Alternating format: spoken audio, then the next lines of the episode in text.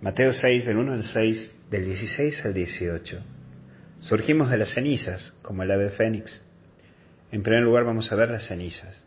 Y nos recuerda lo que somos. Sí, no te agrandes y no te creas que sos más que otros.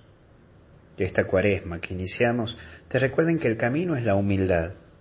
No puedes andar con prepotencia por la vida y mostrándote como el que te las sabes a todas o la que te sabes todas. Las cenizas es para recordarte que sos tan chiquito, tan chiquita, que con un simple soplo de Dios desapareces.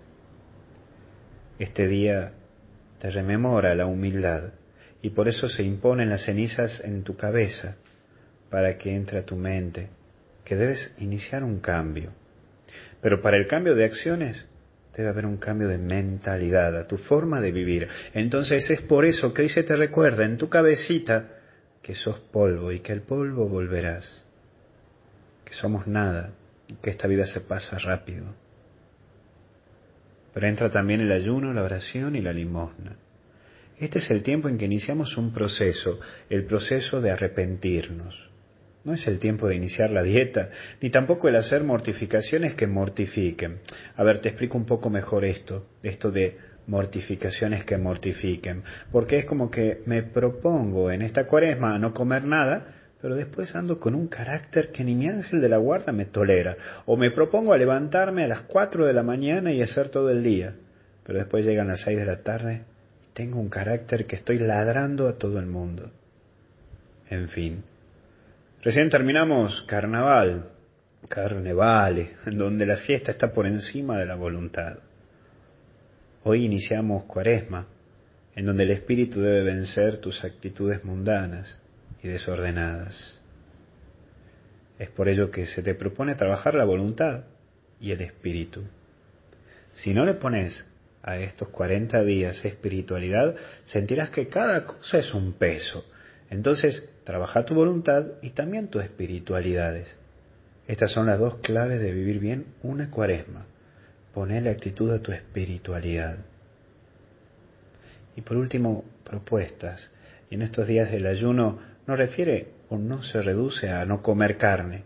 Ayuna de comentarios, de andar chusmeando la vida de los demás con tu celular a través de las redes sociales. Y sí, porque en el fondo es un chusmerillo, porque te pones a ver el Instagram de este, del otro, de aquel, o el Facebook de este, del otro, de aquel, y ya le empezás a ver la vida y la historia y sus momentos. Ayuna de herir con tu lengua o de ver cosas que no aportan nada a tu vida. Yo no tengo que imponer el ayuno, ¿eh?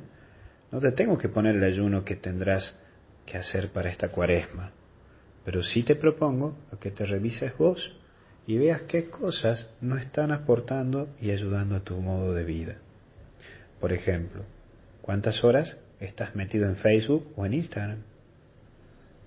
Mira, la limosna implica que también te desprendas, que saques la ropa que ya no usas y las des, está buenísimo, pero es un poquito más que eso, es dar un paso más que eso, ser más humano y dar un poco más de tu tiempo, de tu profesión o de tu servicio a los demás.